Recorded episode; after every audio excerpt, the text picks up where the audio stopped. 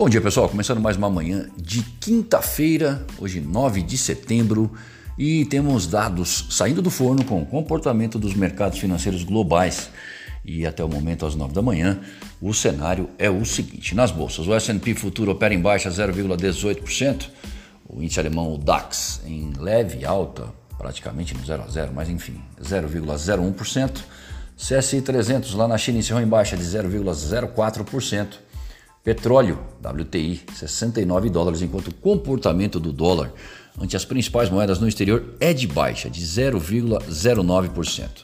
Na zona do euro, o BCE, o Banco Central Europeu, manteve suas taxas de juro inalteradas, flexibilizou as compras de ativos, podendo reduzi-los moderadamente em relação aos dois trimestres anteriores. Nos Estados Unidos, depois do livro bege denotar ligeira desaceleração no crescimento econômico do país, temos os pedidos semanais de auxílio-desemprego saindo às 9h30 da manhã e mais membros do FONC discursando durante o dia. Na China, o PPI, a inflação ao produtor, subiu 9,5% em agosto e o CPI, a do consumidor, 0,8% no mesmo mês, ambos na base anual. No Brasil, atenção para o IPCA, está saindo agora.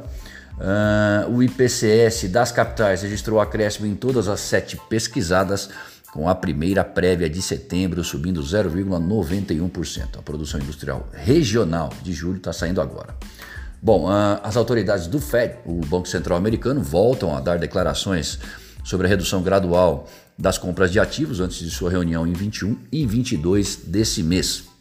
Possivelmente, o início do processo se dará entre novembro e dezembro. Se for o segundo, melhor para os emergentes. Por aqui, temos a discussão sobre os precatórios e as animosidades entre os poderes que precisam ser resolvidas. Afinal, para o investidor estrangeiro, o cenário inspira cautela e menos recursos ingressam no país.